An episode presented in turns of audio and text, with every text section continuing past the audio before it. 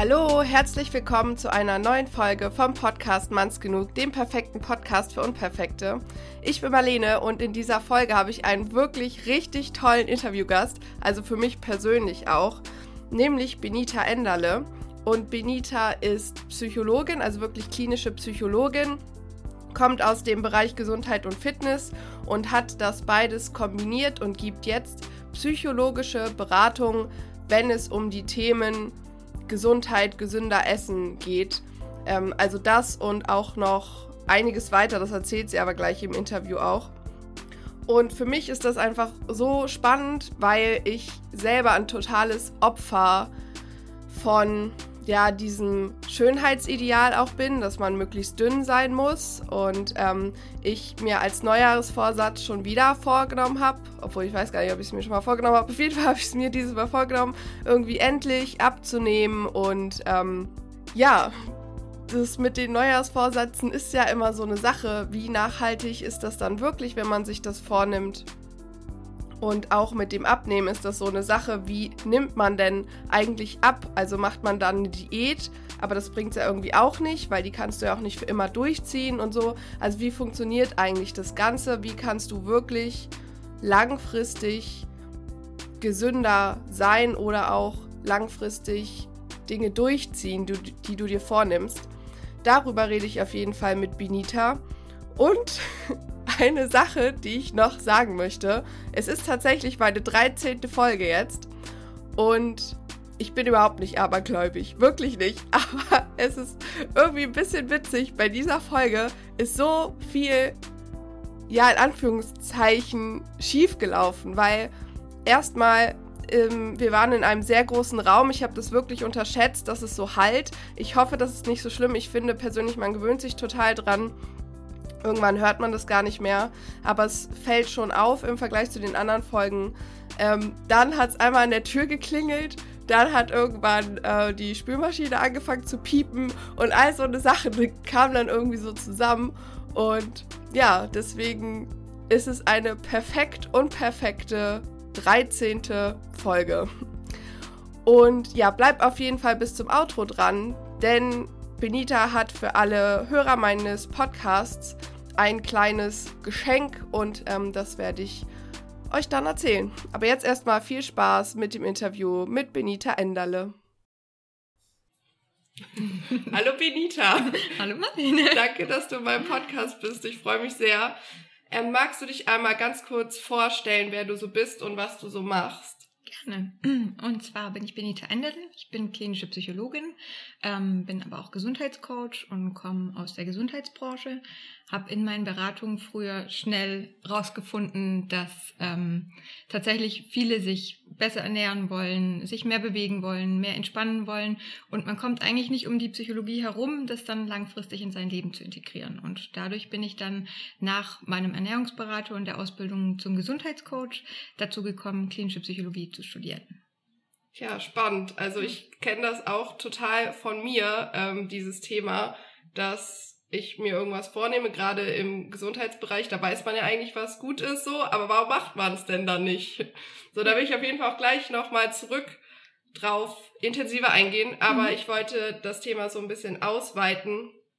Ähm, gerade jetzt passend im Januar nehmen sich ja ganz viele so Neujahresvorsätze vor, also Essen natürlich auch, so gesünder Essen oder abnehmen, ähm, aber auch eine Kollegin von mir will jetzt früher aufstehen und früher anfangen zu arbeiten.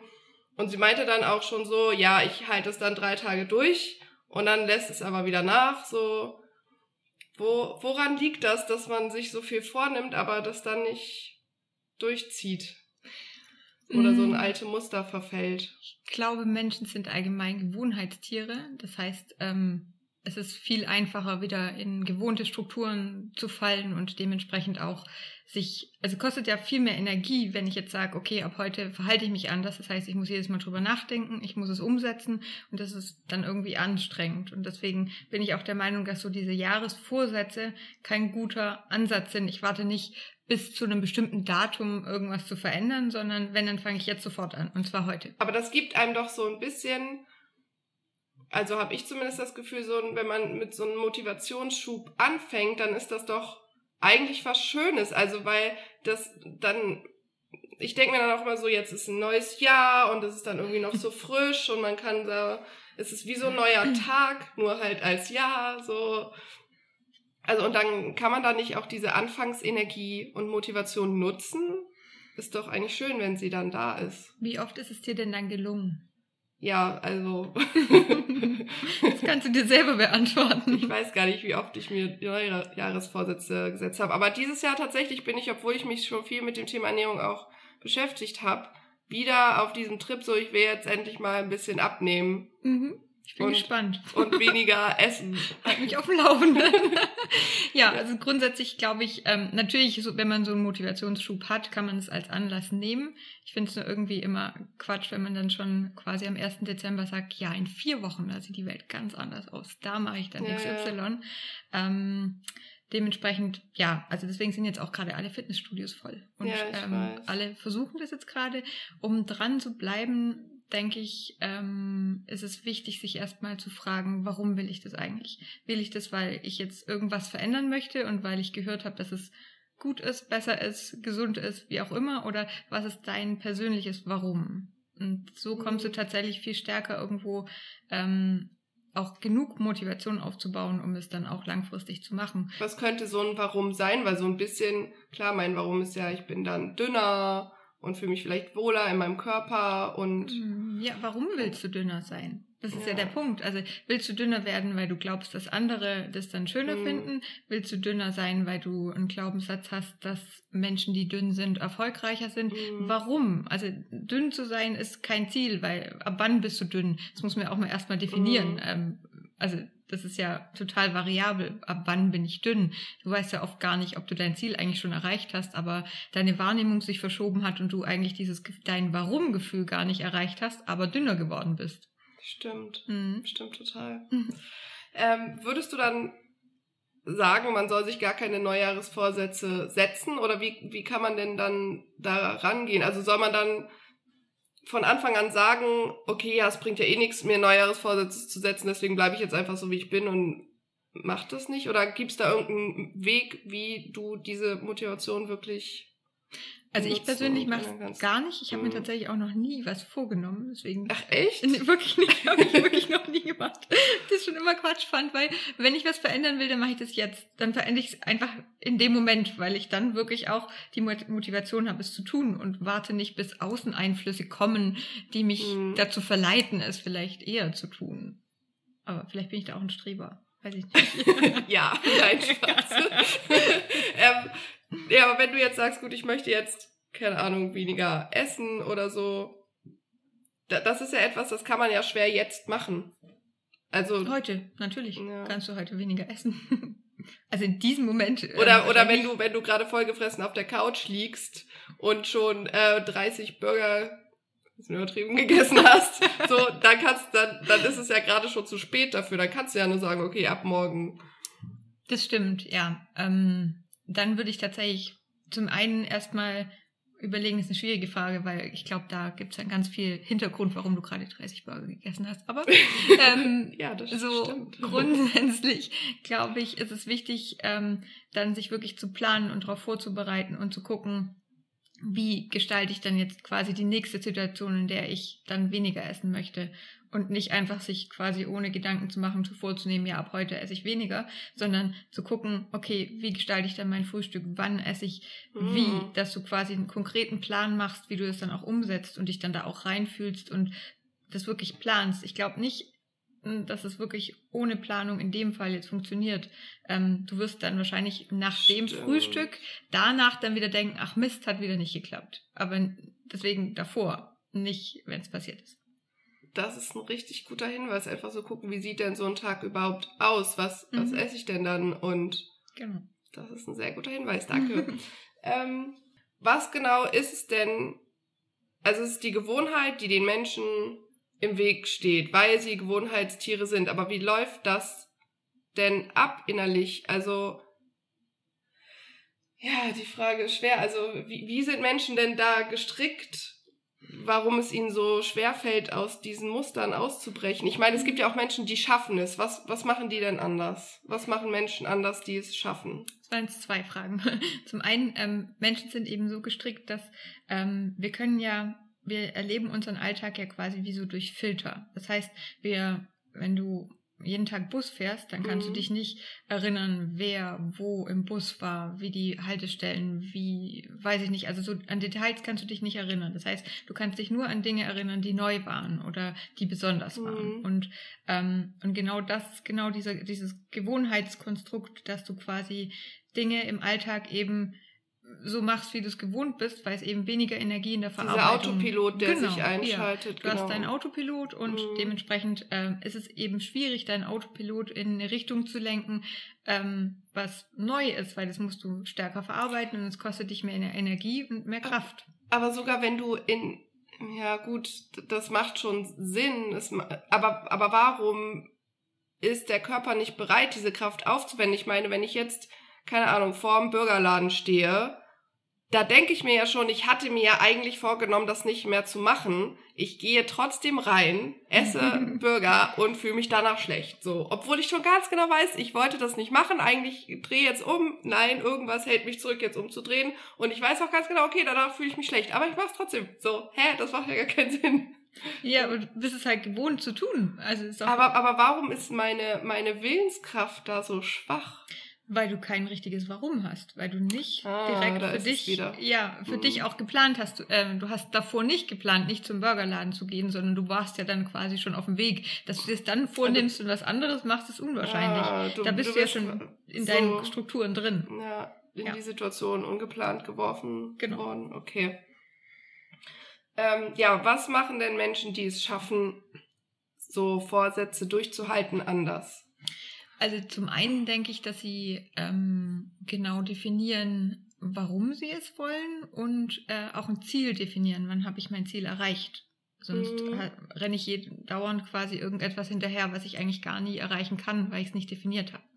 Und zum anderen denke ich, dass ähm, die Motivation groß genug sein muss. Also wenn du nicht genug Motivation und eben, wie ich vorhin schon gesagt habe, wenn du halt nur so eine Wischiwaschi, ja, ich will dünner werden oder so, ähm, das ist die Motivation ist gering. Was habe ich denn für Vorteile, wenn ich dünn bin? Also das mhm. musst du mhm. mit Gefühlen und auch mit ähm, Dingen verbinden, was dann anders ist, wenn du dünner bist. Und wie kann man das konkret machen? Kann man sich vorstellen? Also ich kenne auch so Visualisierungsübungen halt, um Motivation aufzubauen, dass man sich dann vorstellt, ja, wie fühlt man sich dann, wie läuft man, wie ist deine Energie so, also dass man da gefühlsmäßig sozusagen in diesen Wunschzustand kommt, in das Ziel und ja, sich da halt reinfühlt, um mhm. Motivation aufzubauen. Ist das ein guter Weg? Ja, finde ich ein guter Weg. Ja. Okay. Und Ziele aufschreiben vielleicht an. Wichtig ist auch, also aufschreiben macht Sinn, mhm. definitiv, weil alles, was geschrieben ist, ist dann tatsächlich nochmal eine andere mhm. Art Wie oft sollte man das aufschreiben? Also einmal am Tag oder reicht einmal die Woche? Ja. Oder einmal ich und sich dann an tatsächlich irgendwo aufschreiben. Du musst jetzt nicht zum Schreiberling werden und das okay. jeden Tag die Hausaufgaben aufschreiben. Und ich würde immer empfehlen, auch jemandem darüber zu erzählen. Weil wenn so eine soziale mhm. Komponente dazukommt, Stimmt, dann ähm, ist die soziale Erwünschtheit auch da. Ich habe gesagt, dass ich das mhm. und das mache, dann mache ich es auch viel eher, ähm, weil das ich dann mich sonst rechtfertigen ja. muss, warum ich es nicht getan habe. Und dann habe ich ein schlechtes Gewissen und denke so, ah, dann mache ich es jetzt doch. ja. ja ja doch, das kenne ich auch von mir. Und dann ist es auch so, oh, da denken die ja, ich bin voll schwach und ziehe das nicht durch. Genau, deswegen darüber erzählen. Ja, guter Punkt. Aber hier mit dem Aufschreiben noch eine Sache. Mhm. Ich habe mir auch mal so Sachen an Spiegel gehängt, mhm. aber ich sehe die nach einer Weile nicht mehr. Also, ja, ich, ich sehe sie dann nicht mehr. Und mhm. bringt es dann trotzdem was? Wenn es sich dann nicht mehr erinnert und es quasi ja. wieder zur Gewohnheit wird, natürlich nicht. nicht. Am besten ja. umhängen, ne? Also, das ist eine gute Idee, ja. Okay, gut. ähm, ja, ist es wirklich, ähm, wenn, wenn diese Veränderung, also wenn das, was du dir vorgenommen hast, nicht gelingt, dann sagen ja ganz viele, ah, du hast einfach keine Disziplin und sei doch einfach mal ein bisschen disziplinierter, das kann ja wohl nicht so schwer sein, so. Stimmt das? Sind diese Menschen nicht diszipliniert oder glaube, die meisten nehmen sich zu viel vor. Das heißt, ähm, man hat einfach inzwischen einen wahnsinnig anstrengenden Alltag. Also man hat ja grundsätzlich irgendwie auf Arbeit Stress, man hat irgendwie überall irgendwie Ansprüche, wo man sich verändern, optimieren, mm. besser, schneller, größer werden möchte. Und dementsprechend fallen halt dann auch bestimmte Ziele wieder hinten rüber, dass es eben dann oh. nicht mehr so ah. wichtig ist. Und deswegen glaube ich halt, dass nur die Dinge dann auch diszipliniert funktionieren, die eben dann auch wichtig genug sind. Also mm. das nämlich, glaube ich, auch wenn du dir das an den Spiegel hängst und du dann nur noch siehst, so ja, bla bla, wollte ich irgendwann mal, dann war es offensichtlich nicht wichtig genug, weil wenn das dein Ziel Nummer eins ist, dann vergisst du es auch nicht. Dann musst du ja, es dir eigentlich stimmt. auch nicht an den Spiegel pinnen, dann weißt du es. Aber wenn du dir eben ganz viele Dinge vornimmst und dadurch eben, wo fange ich an? Also dementsprechend ähm, sollte man jetzt sich auch nicht irgendwie zehn Ziele gleichzeitig setzen, sondern eben wirklich klein anfangen und auch wirklich so ganz kleine Schritte gehen und wirklich jeden Tag dann eben was eine Kleinigkeit. Also deswegen sage ich ja auch wirklich gucken, was ist der kleinste Schritt, den ich heute noch gehen kann, dass man heute schon anfängt und nicht erst morgen. Und sich dann quasi Schritt für Schritt. Genau. Und sich dem dann auch, ja, also dem annehmen. Also wenn ich jetzt halt sage, okay, ich möchte ab nächstes Jahr dünner werden, ich möchte ähm, mehr Sport treiben, ich möchte Yoga machen, äh, eine Entspannungsübung und ähm, weiß ich nicht, ins Fitnessstudio gehen und am besten irgendwie beruflich noch durchstarten. Ähm, mehr Geld verdienen, ähm, mehr mit meinen Freunden machen, ja. ähm, wird schwierig, das alles ja, auf einmal stimmt. umzusetzen. Was könnte denn jetzt nochmal auf das Thema Ernährung, Gesundheit vielleicht abnehmen? So ein erster Step sein, den man machen kann, wenn ich jetzt sage, ich fange jetzt heute an, damit, was würdest du sagen? Das ist ein guter mhm. erster Step. Jetzt gerade beim Abnehmen? Ja. Ja. Oder mhm. auch gesünder. Also es hängt ja für mich mhm. so ein mhm. bisschen zusammen. Ich finde das allgemein äh, schwierig ähm, zu sagen, ich möchte abnehmen. Zum einen hat es ja ganz viel damit zu tun, was ist so deine Ausgangslage. Bist du jetzt wirklich übergewichtig und ähm, hast vielleicht schon irgendwie Folgeerkrankungen oder bist du aufgrund von einem Schönheitswahn mhm. oder aufgrund von anderen ähm, Gründen quasi hast du das dir als Ziel gesetzt abzunehmen. Das ist ja schon mal super wichtig, was da eigentlich dahinter steckt, ja. warum du abnehmen möchtest. Und dadurch würde ich das gar nicht so allgemein beantworten wollen, weil es einfach wahnsinnig viele Menschen gibt, die vielleicht sogar schon zu dünn sind und dann quasi sich jetzt weiter vornehmen, noch dünner zu werden. Okay, also möchtest du das gar nicht unterstützen, dass, dass man da diesen Schönheitswahn Nee, also gerade bei dem ja. Schönheitswahn finde ich es super gefährlich und mhm. gerade wenn man sich anguckt, wer sich alles damit beschäftigt, ähm, sind es eben vor allem die, die es auch schaffen, oft diejenigen, die es eigentlich gar nicht nötig hätten und die, die wirklich aus gesundheitlichen Problemen und ähm, tatsächlich übergewichtig sind, die spricht man da mit solchen Dingen oft gar nicht an. Und das ist eigentlich das Verrückte. Und wie könnte man die ansprechen? Mhm. Also wie, wieso, wieso spricht, spricht man die nicht an? Also was unterscheidet die so sehr? Die Motivation. Ähm, okay. Tatsächlich ist es bei Menschen, die wirklich übergewichtig sind, die das nicht so auf dem Schirm haben, kommt es eigentlich erst so ins Bewusstsein, wenn sie wirklich ein körperliches Problem, mhm. Einschränkungen und tatsächlich einen Leidensdruck entwickeln. Ach dann so. kommen die. Aber sie brauchen tatsächlich einen Leidensdruck und ähm, meistens ist es auch wirklich so, ähm, wenn man von außen dann wirklich von einem Arzt gesagt bekommt, so, jetzt hast du die Anfänge von Diabetes oder jetzt ähm, schaffst du irgendwie nicht mehr ohne Knieprobleme die Treppe hochzulaufen. Also das ist meist so ein Aha-Erlebnis, wo man sagt, wow, jetzt ist es doch zu viel. Dann kommen die auch, aber tatsächlich ähm, bis dahin hat man gar nicht so die Kunden. Ach krass. Mhm. Ähm, und sagen wir jetzt mal jetzt nicht das Abnehmen. Mhm. Sagen wir einfach mal, du willst gesünder essen. Was mhm. wäre denn da so ein First Step, den man mhm. machen könnte? Meistens ist es ja so, dass ähm, man ja schon dann noch die meisten Sachen irgendwie im Kühlschrank hat und dann ist so der erste Anfang total schwer, weil ähm, meistens ist es ja dann wirklich so dieses, das esse ich jetzt noch und dann kaufe ich nichts anderes mehr ein. Deswegen ähm, tatsächlich, also ich bin überhaupt nicht für Nahrungsmittel wegwerfen oder so, aber als erster Step, glaube ich, ist es super wichtig, dass man eben diese Dinge nicht mehr aufisst, sondern sie tatsächlich verschenkt oder irgendwie hm. nicht mehr da hat. damit kann man sich zumindest die Anfangszeit, in der es extrem schwer ist, erstmal diszipliniert zu sein, sich leichter tun und dadurch eben auch nicht mehr so schnell zumindest in die Gefahr kommen, wieder ungesunde Dinge zu essen. Ja, das kenne ich auch von mir. so, das esse ich jetzt noch. Ja, genau. Können denn so Diäten überhaupt sinnvoll sein? Nochmal auf das Thema Abnehmen. Ähm, gibt es irgendwelche Diäten, die sinnvoll sein könnten? Also sa sagen wir so, ähm, wenn man sich einfach vornimmt, weniger Kalorien zu essen, das ist dann ja schon eine Diät, oder? Mhm, ja. Ähm, aber, aber wenn du jetzt merkst, okay, ich esse generell zu viel Mhm.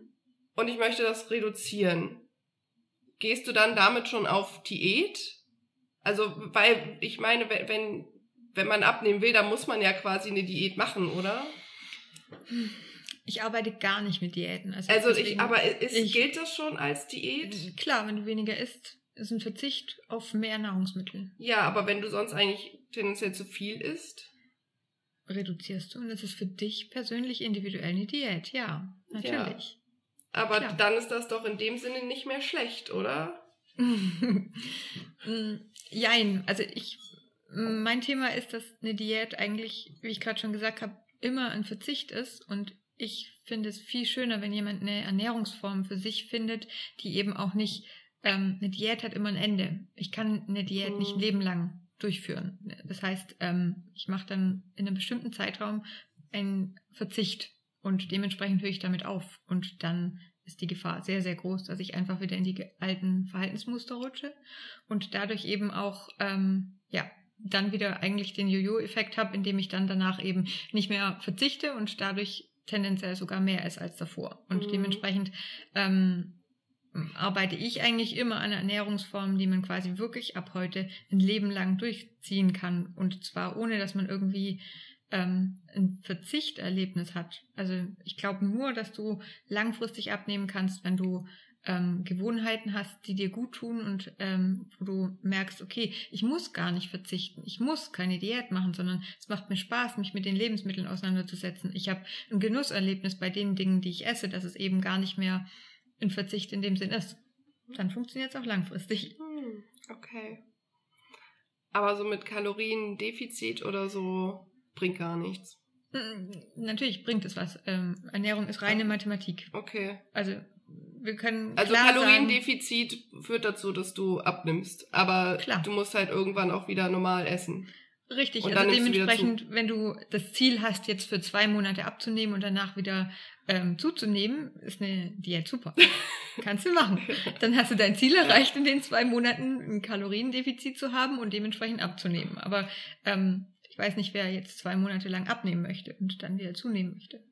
Also weil zum Beispiel ich habe so eine App mir geholt, ähm, wo halt steht so, also ich habe eingegeben, wie viel ich wiege, dann habe ich eingegeben, wie viel ich wiegen will und dann haben die mir gesagt, dann kannst du so und so viel Kalorien am Tag essen und das ist eigentlich noch eine Menge, also ich gucke dann auch nicht, was ich esse, ich esse, was ich will, ich gucke einfach nur, dass es diese Zahl nicht überschreitet und es ist eigentlich noch relativ viel, was ich eigentlich essen kann. So. Mhm. Also auch von der, also 1600 Kalorien hat die mir gesagt, kann ich noch essen. Das ist ja eigentlich, kannst du schon gut von satt werden, so. Mhm. Ist das ein guter Ansatz, das so zu machen, oder? Wenn du dein Leben lang das so tracken möchtest und ein Leben lang darauf achten möchtest, kannst du das schon tun.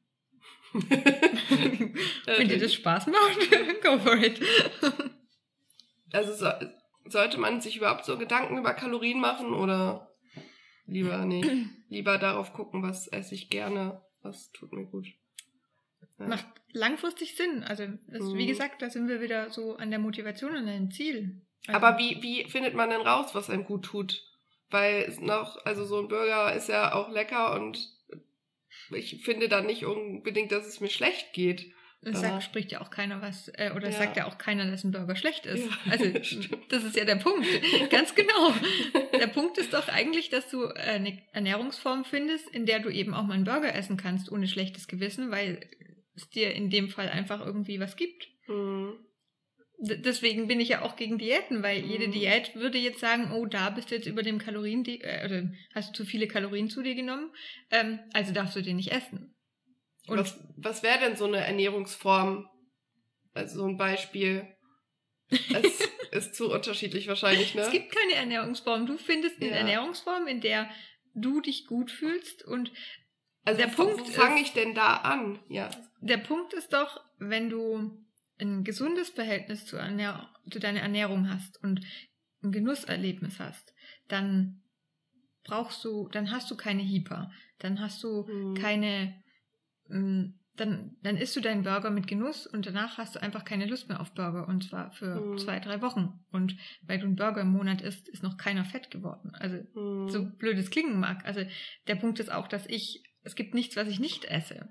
Mhm. Ähm, und trotzdem habe ich jetzt seit, ich glaube, 14 Jahren das gleiche Gewicht. Mhm. Das ändert nichts, obwohl ich auch Burger esse.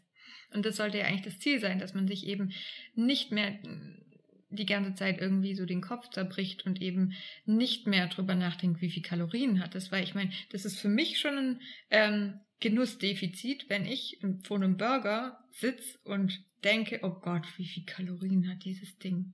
Das ist ja schrecklich. Ich habe solche mhm. Gedanken nicht, aber das ist genau, glaube ich, der springende Punkt, dass bei, bei jeder Diätform hast du ein Gedankenkonstrukt, das in meinen Augen nicht ganz gesund ist, mhm. weil du mhm. kein gesundes Verhältnis dazu hast. Und genau daran setze ich an, dass du ein gesundes Verhältnis zu deinen Nahrungsmitteln und zu deinen, zu deiner Ernährung entwickelst und eben dir die Gedanken nicht mehr machen musst. Und eigentlich weiß der Körper ganz genau, der kann das ja regulieren. Wir haben ja nicht umsonst eigentlich ein Sättigungsgefühl mhm. und bestimmte Gelüste nach bestimmten Nahrungsmitteln, weil der Körper eigentlich ganz natürlich hm, nach bestimmten Nährstoffen fördert und eben dir auch kommuniziert, worauf hast du gerade Lust, was was tut dir gerade in dem Moment gut. Und wenn du das isst, dann ist diese Lust einfach weg. Und dementsprechend, da kommt dann nicht eine Lust auf Süßigkeiten oder auf Fettiges oder auf andere salzhaltige oder zuckerhaltige Dinge. Das ist ja dann weg. Weil du dem Körper genau das gegeben hast, was er braucht. Richtig. Okay. Und wie fange ich da an? So, wenn, wenn ich sage, ich möchte jetzt rausfinden, was gut für mich ist. So, aber wie, wie mache ich das denn? Ich glaube, ein guter Zugang, den man für sich auch immer in seinen Alltag integrieren kann, ist äh, zum einen Genuss und zum anderen Achtsamkeit. Dass du wirklich überlegst, du nimmst dir Zeit fürs Essen, ist nicht mehr nebenher. Das habe ich mir auch schon oft vorgenommen. Das ist auch wieder so ein Vorsatz, ja. der, den ich echt schwer einhalten kann. Und dann guckst du eben, wie geht's mir damit? Was, wie fühlt sich das eigentlich an, was ich da gerade esse? Gibt mir das mhm. gerade was? Ist es das, was eigentlich mein Körper will oder nicht? Und ganz oft ist es ja einfach auch so, dass wir nicht deswegen essen, weil wir jetzt Nährstoffe brauchen, sondern weil eigentlich ähm, das ein Ersatz für irgendetwas ist. Mhm. Ja, habe ich auch total. Also ich bin Stressesser oder genau. wenn ich mich an der irgendwie ein Loch stopfen will in mir. Mhm. Ja, genau, aber ja. ist schön formuliert. Ja. Aber deswegen glaube ich auch, dass es ein guter Ansatz ist, ähm, eine psychologische Ernährungsberatung mhm. zu machen und mal zu gucken, warum esse ich eigentlich, wie geht's mir damit und was, ähm, wo, also ist ja eigentlich eine Instru Instrumentalisierung des Essens. Mhm. Und dementsprechend ist es eigentlich gar nicht so wichtig, was man isst und wie man es isst und wie viel man davon isst und wie auch immer, wie man es zubereitet, sondern eigentlich, ähm, warum esse ich es und wie geht's mir damit? Also stell dir die Frage am besten, bevor du was isst, warum esse ich das jetzt gerade? Ich finde das halt auch immer so schwierig, wirklich auseinanderzuhalten. So, wann habe ich denn wirklich Hunger und wann habe ich einfach nur Bock, was zu essen? Also ich, ich kenne den Unterschied, mhm. kann ich ganz schwer ja. erkennen. Es gibt auch ganz viele Menschen, die, wenn sie Durst haben, denken, sie hätten Hunger. und mm, dann das habe ich auch schon was. gehört. Also, das, also es gibt schöne Studien dazu, dass man eben, dass viele Menschen gar nicht mehr auseinanderhalten können und viele, ich habe sogar ganz viele Kunden, die mich wirklich ehrlich fragen, wie fühlt sich eigentlich Durst an? Das kennen was? Menschen nicht. Ja, ich dachte am Anfang auch so krass, das ist deren Ernst, die wissen nicht, was ist Durst. Kennen sie nicht. Und allein da merkt man eigentlich, wie stark wir eigentlich von unseren eigenen intuitiven Körpergefühlen entfernt sind. Ja, echt krass. Und wie baut man die auf, indem man, also, weil es heißt ja immer so, ja, spüren dich hinein und so, wie spürt man denn in sich hinein? Oder würdest du das überhaupt sagen? Spür mal in dich hinein, wie geht's dir damit?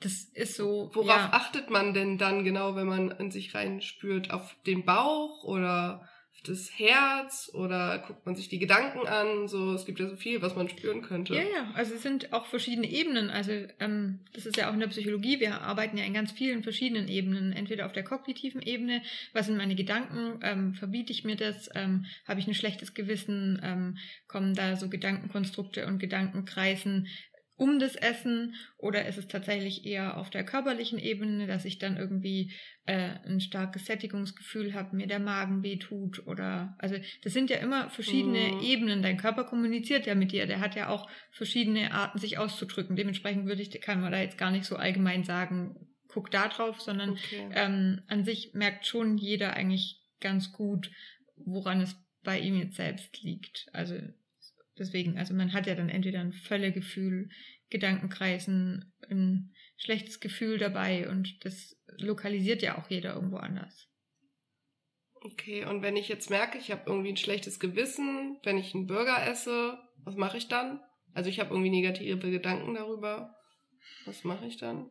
Mm, deswegen arbeite ich gar nicht mit Verboten, Verzicht oder mhm. ähnlichem, weil genau da fängt ja so eine Gedankenspirale mhm. an, dass ich eben dann hast du dir das jetzt einfach gegönnt. Und dann hoffe ich, dass du, dass er dir geschmeckt hat und dass du ein gutes Gefühl dabei hast, dass du eben danach sagst, okay, ich habe jetzt einen geilen Burger gegessen und nicht irgendwie, oh Gott, wie viel Kalorien waren das? Ja, das und wenn es erlaubt ja. ist, brauchst du das ja auch gar nicht. Und deswegen, mhm. also meine Kunden zählen auch, zählt keiner Kalorien oder so. Das ist dann auch nicht so verbucht, so jetzt darf ich zwei Tage weniger essen oder so. Um Gottes mhm. Willen. Das Wichtige ist nur, dass wenn du ihn isst, dass du ihn wirklich mit Genuss isst. Mhm.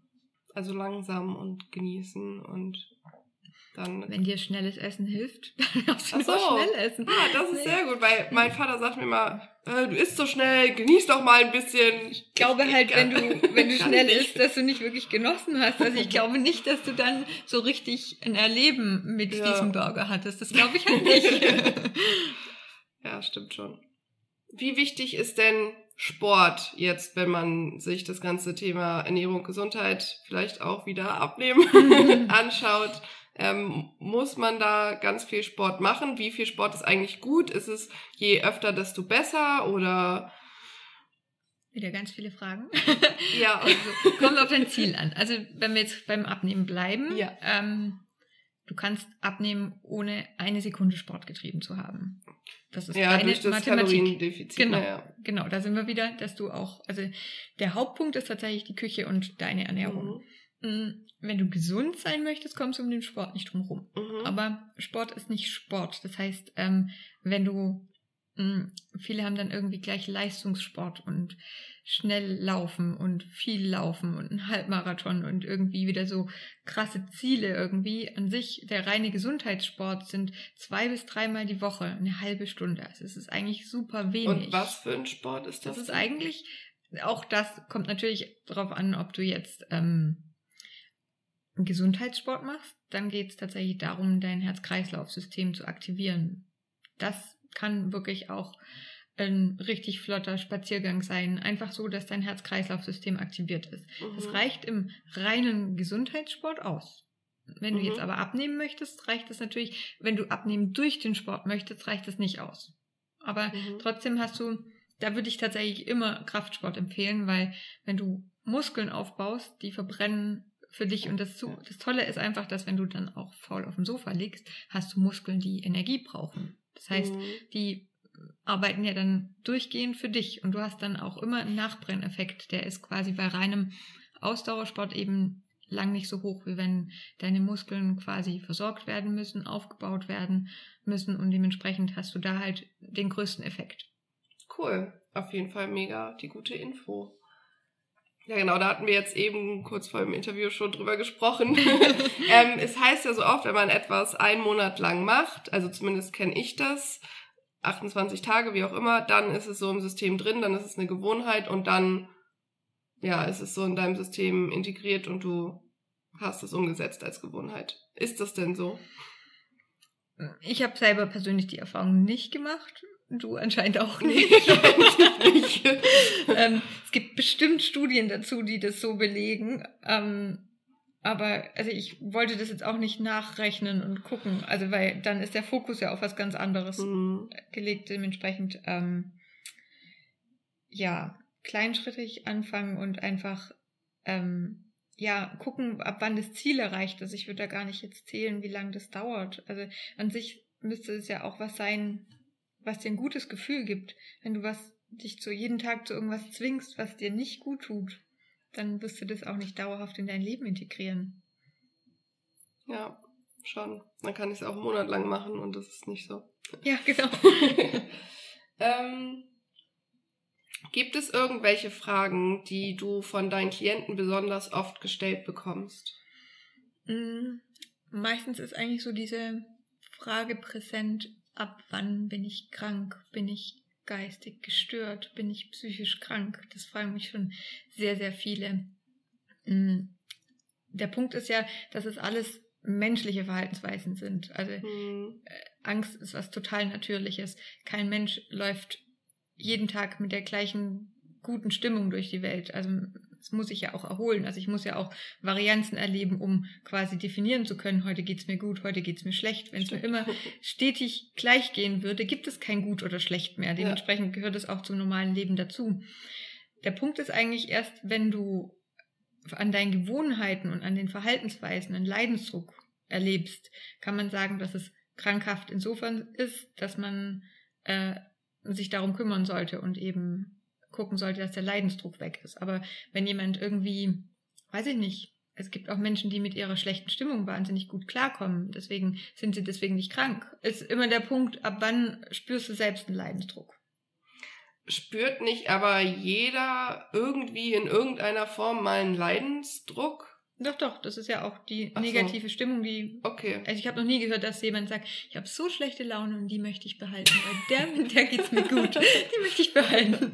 Ähm, ja, deswegen an sich ist es einfach nur so als Faustformel, dass es eben, weiß ich nicht, eine Zeit lang auch konstant mhm. bleibt und es eben nicht so ist, wie man es von früher kennt, sondern man halt stetig irgendwie eine negative Veränderung wahrnimmt. Okay, ja, guter Hinweis. Ähm, ja. Jetzt haben wir die eigentlich schon beantwortet. Wir sind eigentlich mit meinen Fragen schon durch. Aber wir haben ja noch tolle Zuhörerfragen. Ja. Die lese ich einfach mal vor. Mhm. Danke übrigens an alle, die Fragen gestellt haben. Finde ich immer ganz toll. Die erste Frage ist, bringt Intervallfasten wirklich was? Ich mache gerade Intervallfasten und trinke morgens immer auf leeren Magen erstmal Wasser und Tee mit Apfelessig, weil das entschlacken soll. Ich würde gerne wissen, ob das wirklich was bringt. Okay, es sind ja zwei Fragen eigentlich auch in ja. einer, aber. Also grundsätzlich finde ich die Idee von Intervallfasten klug.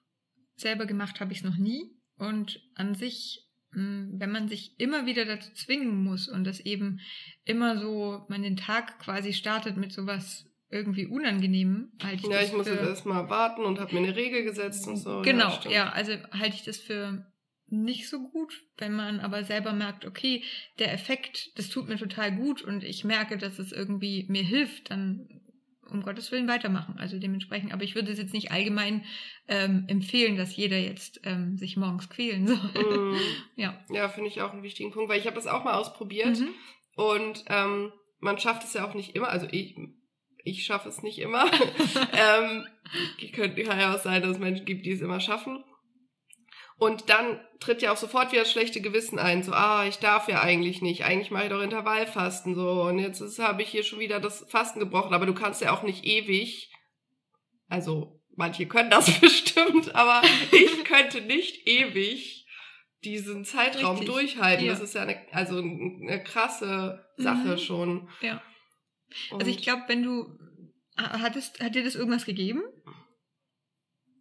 Ein gutes Gefühl, wenn ich es durchgezogen habe und ein schlechtes, wenn ich es nicht durchgezogen habe. Hätte dir auch was anderes ein gutes Gefühl gegeben, wenn du es durchgezogen hättest? Ja, bestimmt.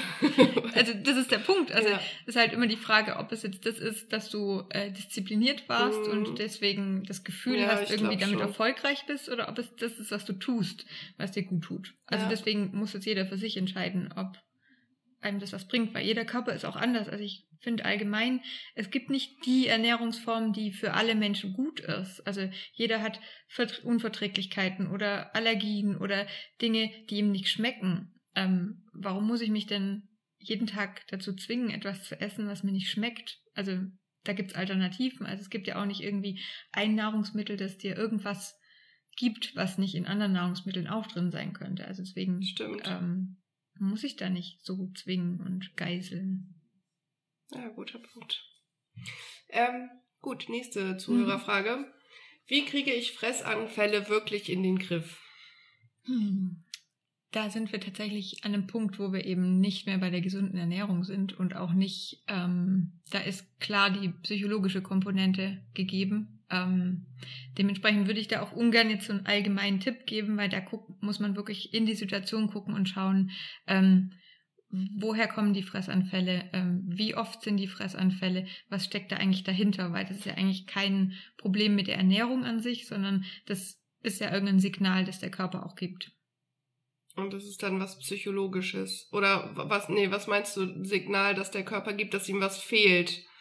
Also mhm. können das Nährstoffe sein oder kann das was Psychologisches auch sein? Oder? Das ist tatsächlich eher ein psychologisches mhm. Thema. Also ich kenne, also wenn man sich nicht gerade den Magen verdorben hat oder so, dann ist es tatsächlich ein körperliches Signal, aber sonst würde ich da tatsächlich gucken ähm, in einer psychologischen Beratung, ähm, was da dahinter steckt. Mhm. Ja.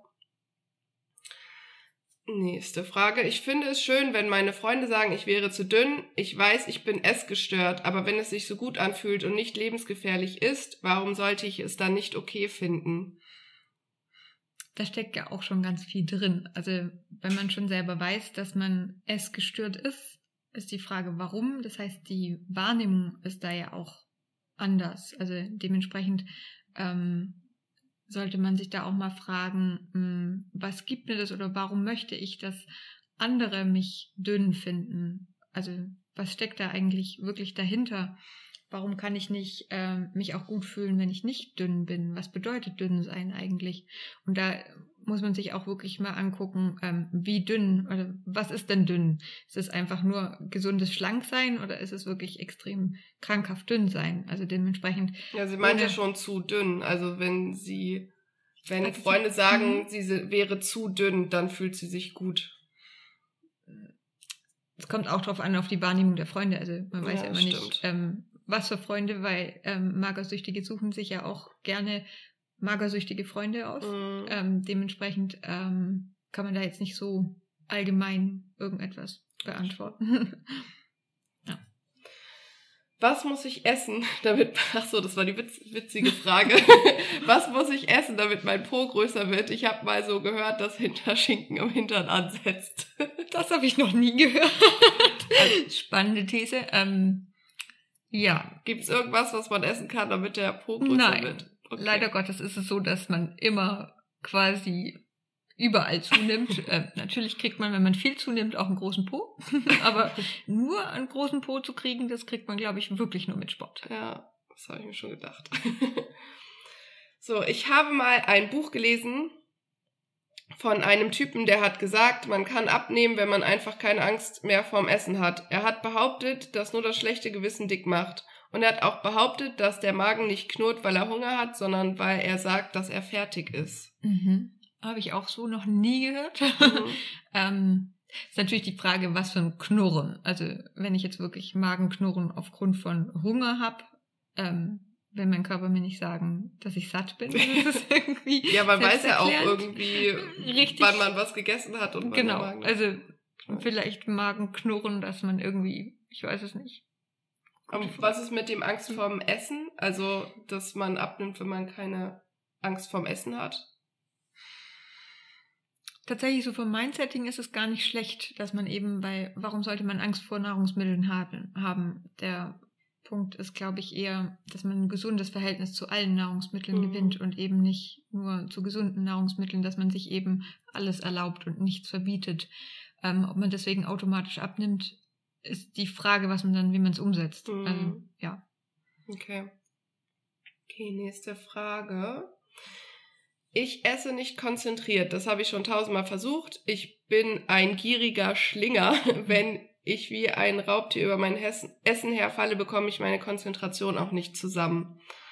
Was kann, also ist jetzt keine Frage, mhm. aber was kann sie da Wenn man es im Vorhinein schon weiß, kann man ja quasi das planen, dass man zum einen ähm, zum Beispiel einen kleineren Teller nimmt, dass man eben nicht aus der Verpackung isst, sondern eben sich das wirklich auch mal irgendwie auf einem kleinen Teller herrichtet. Ähm, und tatsächlich auch das Essen planen, dass man wirklich ähm, sich hinsetzt, sich das Essen erstmal anguckt und ähm, sich wirklich auch mal versucht, einen Wecker zu stellen, 20 Minuten essen und dann nichts anderes tut. Ich glaube, wenn man so quasi so das Umfeld so plant und eben auch das Essen nicht mehr nebenher macht, dann ist es ja nicht so, dass ich dann, ups, jetzt habe ich gerade was gegessen und habe es nicht gemerkt. Das fällt einem ja dann quasi erst danach mhm. ein. Wenn ich es davor schon plane und davor schon überlege, okay, was esse ich heute zum Frühstück, zum Mittagessen, zum Abendessen, dann und damit dann wirklich Slots einrichte und mich dann an den Tisch setze und mich mit dem Essen auch mal auseinandersetze, dann glaube ich nicht, dass es so einfach passiert. Also das klingt so, dass man irgendwo wie so ein Raubtier, was ganz schnell, schnell in sich reinfrisst mhm. und danach dann denkt, oh, jetzt ist es weg. Mhm. Wie hat es eigentlich geschmeckt? Keine Ahnung. Mhm. Also, Aber das ist ja auch wieder so eine Gewohnheit. Dann nimmt man sich mhm. vor, okay, ich mache das jetzt ab heute oder meinetwegen auch ab morgen, weil man macht sich dann den Plan so. Das ist dann ja auch schwer, das durchzuhalten, oder? Also da das, macht man das vielleicht zwei, mhm. drei Tage und dann schlingt das man Das wird dann wieder. auch wieder einsetzen. Der Punkt ist ja auch, dass man das nicht wenn das eine Gewohnheit ist, dann schafft man es nicht von heute auf morgen, dass es nie wieder passiert. Da ist es ja schon ein Fortschritt, wenn man es einmal geschafft hat, nicht zu tun. Also mhm. da finde ich es ganz wichtig, dass man eben jetzt nicht irgendwie sagt, ab heute nicht mehr und wenn ich es dann doch wieder mache, habe ich versagt, sondern dass ich gucke, okay, ich habe es jetzt von drei, ähm, von drei, also von, beim Frühstück, Mittagessen und Abendessen einmal geschafft, ein bisschen langsamer zu essen, dann ist es ja schon ein Fortschritt. Deswegen auch diese kleinen Schritte, dass ich mhm. eben dann mir überlege, okay, was ist quasi da, als es geklappt hat, was war da anders? Dass ich da dann einen Ansatzpunkt habe und gucken kann, okay, wie schaffe ich es dann, dass, dass ich das öfters in meinem Alltag integriere. Das wird trotzdem passieren, das sind ja Gewohnheiten. Ich kann nicht von heute auf morgen ein anderer Mensch sein. Aber also ich finde das gut, dass du das sagst mit den kleinen Schritten. Dann kann man sich doch quasi vornehmen, so ich mache jetzt, also man guckt sich dann so seinen Tag an, wie sieht der denn aus, wann hat man auch am meisten Zeit und Ruhe, das so durchzuziehen. Also ich hätte das zum Beispiel nicht beim Mittagessen, dann bin ich mhm. auf Arbeit. So, aber dass ich dann sage, so wenigstens mein Abendessen.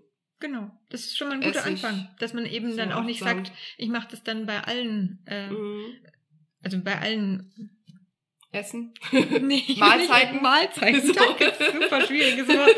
bei allen, bei allen Mahlzeiten, sondern dass ich dann eben gucke, okay, wann ist es denn am realistischsten? Und quasi, wie du gerade schon sagst, wenn du auf Arbeit bist und äh, du schon weißt, okay, da habe ich Stress, wenn ich morgens Frühstück, ich weiß, dass ich sofort los muss und dass ich mir auch irgendwie das, mir dann dafür dann einen Wecker früher stellen müsste. Das wäre ja dann nochmal eine neue Veränderung. Das ist totaler Quatsch, wenn man das dann auch dann quasi an andere Gewohnheiten oder Umstellungen knüpft. Also wenn man dann zum Beispiel sagt, ja, um jetzt mehr Zeit am Frühstück zu haben, stehe ich früher auf, ich bereite mir ein anderes Frühstück vor. Das heißt, ich esse dann auch was anderes und dann nehme ich mir dafür noch Zeit. Super unrealistisch. Mhm. Dementsprechend wirklich gucken, okay, abends habe ich vielleicht wirklich mehr Zeit, schon weil das in meinen Gewohnheiten schon so ist mhm. und dann da anfangen. Ja, ja, finde ich gut. Ich mhm. glaube, das Mach ich mal, probiere ich mal aus. mal sehen, wie lange ich durchhalte. Wenn nicht, dann rufe ich dich an. Okay. ähm, nächste Frage. Hat sie einen Tipp gegen ewiges Kopfzerbrechen, außer Ablenkung natürlich? Ablenkung ist ja quasi eher so die Vermeidung und auch gar nicht so die Konfrontation mit dem Kopfzerbrechen. Ähm, die Frage, mm, worum es geht. Also Kopfzerbrechen kann, geht jetzt um, dass ich eben drüber nachdenke, was ich esse und wie ich es esse? Oder sind es allgemeine Themen, irgendwie Stress oder Dinge, die mich belasten? Also da wirklich mal gucken, was für Gedanken sind es eigentlich? Und dann macht es zum einen also Sinn, sich damit irgendwie zu beschäftigen, zum Beispiel aufschreiben und oder mit mhm. jemandem darüber reden, was man denn, worüber man sich den Kopf zerbricht, ähm, sich nur abzulenken, das ist ja quasi keine Konfrontation und dementsprechend auch beschäftige ich mich eigentlich gar nicht mit dem Inhalt, worüber ich mir den Kopf zerbreche, sondern vermeide es einfach und damit verarbeite ich es ja auch nicht.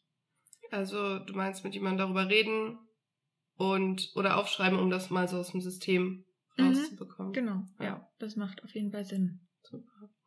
Okay, das ähm, war es eigentlich schon mit den Fragen. Wenn man sich jetzt deine Tipps so abholen möchte und sagen möchte, das ist total interessant, was Benita da erzählt, ich möchte da gerne mehr drüber erfahren, wie kann man denn dann dich erreichen? Also wie. Mhm. Also so als Grundlage habe ich gerade ein E-Book geschrieben, da es nennt sich Burnout Handbuch, da muss man sich jetzt gar nicht so vom Titel irritieren lassen.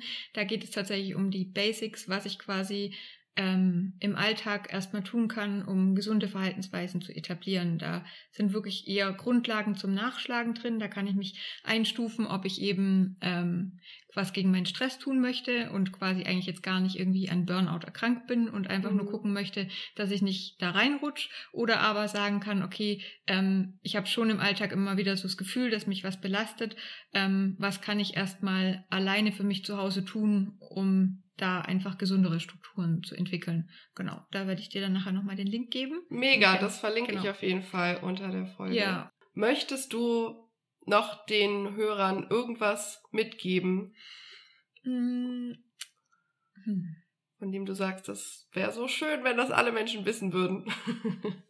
Mir ist ganz wichtig, dass äh, Menschen so diese Stigmatisierung von psychischen Erkrankungen ein bisschen loswerden, ähm, weil ganz arg viele über Jahre mit sich rumschleppen, hm, bin ich psychisch krank oder was kann ich tun, bloß nicht drüber reden, dann denken die anderen, ich habe irgendwie weiß ich nicht mehr, alle Tassen im Schrank. Und dementsprechend ist mir eigentlich wichtig, dass Menschen viel, viel früher sagen, wie wenn sie sich den Arm brechen, da denken sie auch nicht drüber nach, gehe ich damit jetzt zum Arzt oder warte ich jetzt mal erst vier, fünf Jahre? Und wenn es dann nicht besser ist, dann gucke ich doch mal danach. Sich wirklich irgendwo das so übersetzen, wenn ich jetzt wirklich ein körperliches Leiden habe, würde ich zum Arzt gehen, ja, nein. Und wenn ich quasi ein psychisches Problem habe, das genauso darauf übersetzen und so diese Berührungsängste loswerden und sich eben frühzeitig Hilfe suchen und dann kann man einfach auch viel schneller und früher eingreifen und dann braucht man auch nicht irgendwie eine drei bis fünfjährige Psychotherapie, sondern kann eben auch mit so ja sowas wie psychologische Beratung am mhm. Telefon im Alltag einfach so ein paar Termine um irgendwo wieder hm, Okay. Das klingt jetzt hier gerade. ja, ähm, um im Alltag einfach wieder ähm, ja, jetzt bin ich völlig raus. Darf ich da kurz reingehen? Ja, klar. ja. Was ich eigentlich sagen wollte, ist, ähm, dass man gar nicht darauf warten muss, bis man jetzt einen Krankheitswert hat, sondern dass man wirklich nicht davor zurückschrecken sollte, sich auch wirklich Hilfe zu suchen, wenn man irgendwie, selbst wenn es wirklich nur die Ernährung ist und man irgendwie an Diäten scheitert oder so ein alltägliches Problem hat. Man muss nicht irgendwie zehn Jahre warten, bis man sagt, ja, jetzt bin ich psychisch gestört, jetzt brauche ich eine Psychotherapie. Mhm. Man kann, es gibt ja ganz arg viele Angebote, die viel niedrigschwelliger sind, wo man eben im Hier und Jetzt auch Hilfe annehmen kann, ohne jetzt daran zu erkranken. Und dementsprechend ist es mir immer ganz wichtig, dass Menschen ähm, nicht ja davor Angst haben und auch mich anrufen und sagen, hey, ich habe hier ein Problem, können wir da einfach mal, weiß ich nicht, die nächsten drei Wochen drüber reden. Und da gibt es ganz oft äh, der Fall, dass ich quasi da schon schnell und in kürzester Zeit irgendwie Menschen helfen kann und da dann gar kein Leidensdruck entsteht. Dementsprechend, ja. Super. Und das ist wichtig. Mega auf jeden Fall. Ich finde das auch immer so, so, ja, wichtig zu wissen, dass man eigentlich gar nicht so unnormal ist, wie man mhm. denkt. So. Richtig. Und das versuchen ja ganz viele immer so zu verheimlichen, die dann irgendwie über bestimmte Gedanken gar nicht reden wollen und mhm. dann mich dann auch fragen, so, ist das normal, was ich da jetzt mhm. denke? Ist, ist, machen das andere auch? Also, mm, ja, da darf jeder auch ruhig mehr Mut haben, über Dinge zu sprechen. Ja, finde ich auch. Ich danke dir auf jeden Fall ganz doll für das tolle Gespräch. Gerne. Und ähm, wer Benita jetzt näher kennenlernen möchte, die kann der oder die kann ihr Buch lesen oder aber natürlich werde ich auch die Homepage verlinken und ähm, ja, also wer denkt, ich möchte mich gerne verändern oder sag noch mal, was du alles anbietest konkret. Mhm. Also tatsächlich mache ich diese psychologischen Ernährungsberatungen. Da mhm. geht es wirklich darum, ähm, eine gesunde Ernährungsform und Gewohnheiten zu entwickeln, die man in den Alltag integrieren kann, ohne eine Diät mhm. zu machen zu müssen. Ähm, ich bin Notfallpsychologin, das heißt, ich bin auch für Krisen aller Art äh, zuständig, in Anführungszeichen. Ähm, da äh, kontaktieren mich auch oft Firmen, wenn es einen Suizid gab oder irgendwie wirklich mhm. Krisen im Alltag entstanden sind. Aber an sich sind es auch ganz oft, ähm, ja, allgemeine psychologische Themen. Da müssen wir jetzt gar nicht irgendwie das einschränken, okay. dass es irgendein spezielles Thema ist und mein kleines Steckenpferd ist eben das Lerncoaching noch. Das mache ich ab und zu auch. Ach so, Weil, wie, wie du besser lernen kannst. Genau. Viele Menschen haben ja eigentlich nicht gelernt, oder nein, eigentlich die allerwenigsten Menschen haben gelernt, wie man lernt und dementsprechend ähm, Ist blöd, ne? ja, dann piepst halt im Hintergrund. Okay, gut. ja, also die meisten wissen eigentlich gar nicht, wie sie herangehen sollen, wie man schneller liest, wie man schneller lernt und wie man auch langfristig lernt. Ja, mhm. das mache ich auch. Also wer sich irgendwie angesprochen fühlt mhm. von einem Thema davon, der kann sich gerne an Benita wenden. Ich kann es nur wärmstens empfehlen. Das war ein schönes Gespräch. Gut, dann danke alle fürs Zuhören und bis zum nächsten Mal. Tschüss. Tschüss. So, das war's mit dem Interview mit Benita Enderle. Ich hoffe, du konntest was für dich mitnehmen. Für mich war es ja so eine kleine Therapiesession fast. Und ähm, ich hoffe für den einen oder anderen auch. Und ich habe ja im Intro davon gesprochen, dass die Benita ein Geschenk für alle Hörer hat von mir. Nämlich, wenn du ihre Dienste, das hört sich so komisch an, wenn du ihren Service, wie sagt man denn da? Wenn du von ihr telefonisch beraten werden möchtest zum Thema gesünder Essen, ähm, auch sie gibt auch Lernhilfe, Lerncoachings ähm, und sowieso psychologische Beratung eigentlich im Allgemeinen. Wenn du das gerne in Anspruch nehmen möchtest, dann schenkt sie allen Hörern 10% Rabatt. Also wenn du sie irgendwie anschreibst und das in Anspruch nehmen möchtest, dann sag einfach, du hast den Podcast gehört und möchtest gerne die 10% in Anspruch nehmen. Und dann kriegst du die. Hier auch nochmal danke, Benita, finde ich ganz toll. Und ja, ich freue mich natürlich, wenn du mir Rückmeldung gibst. Was hat dir gefallen? Was hat dir vielleicht auch nicht gefallen? Ähm, schreib mir das am besten unter dem Post zur heutigen Folge auf Instagram, da heiße ich Mannsgenug. Und dann würde ich sagen, hören wir uns in zwei Wochen wieder. Bis dahin, Peace, Love and so on, deine Marlene.